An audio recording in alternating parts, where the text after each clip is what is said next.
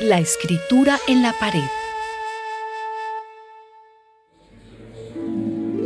Daniel fue llevado ante el rey y le dijo,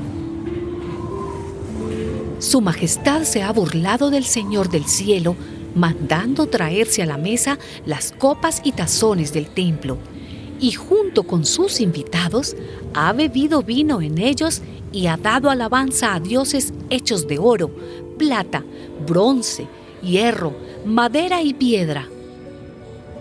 Dioses que no ven, ni oyen, ni saben nada en cambio, no ha alabado al Dios en cuyas manos está la vida de su majestad y de quien depende todo lo que haga.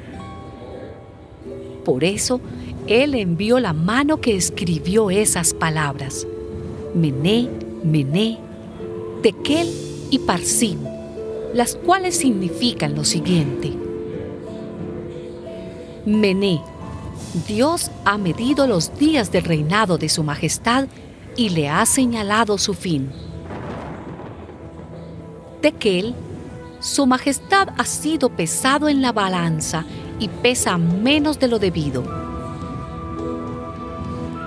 Parsin, el reino de su majestad ha sido dividido y será entregado a medos y persas.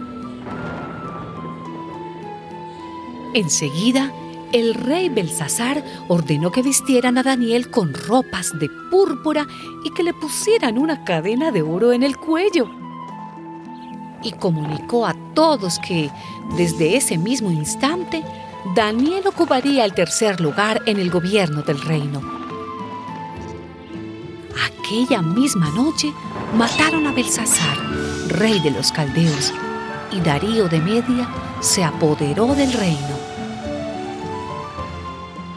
Darío tenía entonces 62 años de edad.